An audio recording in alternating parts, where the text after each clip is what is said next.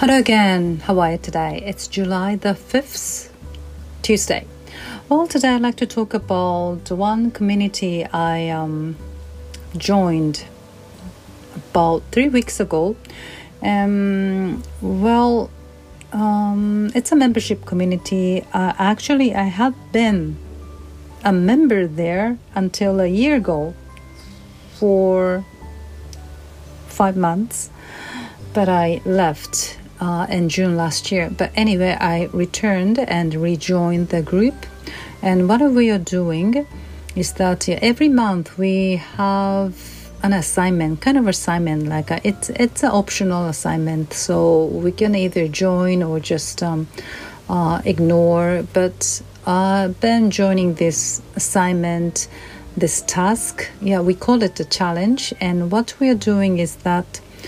Um, we are this month July challenge. As July challenge, we are making videos uh, in response to a question given on that day each day and uh, it's about job interview so we are um, we are picturing ourselves sitting um, in front of um, uh, examiner? It's not examiner. How can i put it? Interviewer. Interviewer and we are uh, being interviewed. And um, how we respond and what kind of answer we give to the interviewer. And the questions are like, um, what what differentiates you from the other candidates?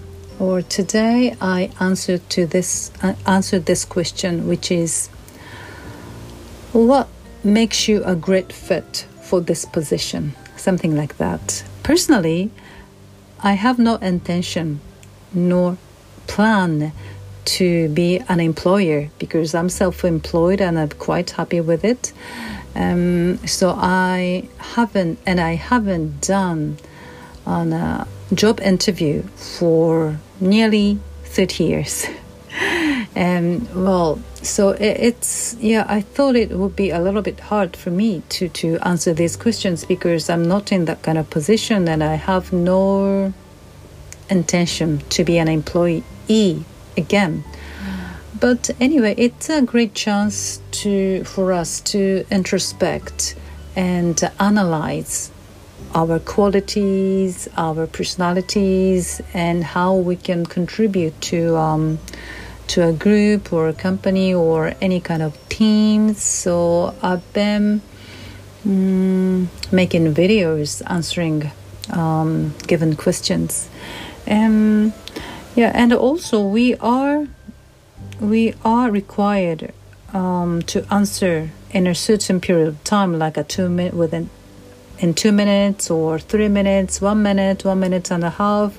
So we have to be very concise and uh, also we have to um, deliver all the the things we have to express within a limited uh, time so that it helps us to be concise and to to um, and to um, think about in what way we can um, have our message across and we can express ourselves fully in a short period of time. So that's a good practice for us. So that's why I wouldn't miss a day. Although I missed one day, I missed one day because the question was how I forgot how what is the, the tip to be efficient working from home or something like that i've never worked from home so i don't really know i could have um, imagined and i could have um, imagined that working from home and um, giving a possible tip but um, yeah i um, i skipped this question anyway um, so that, that's it that's what i've been doing since I rejoined this community. Okay, that's it. Thank you very much for listening. Bye.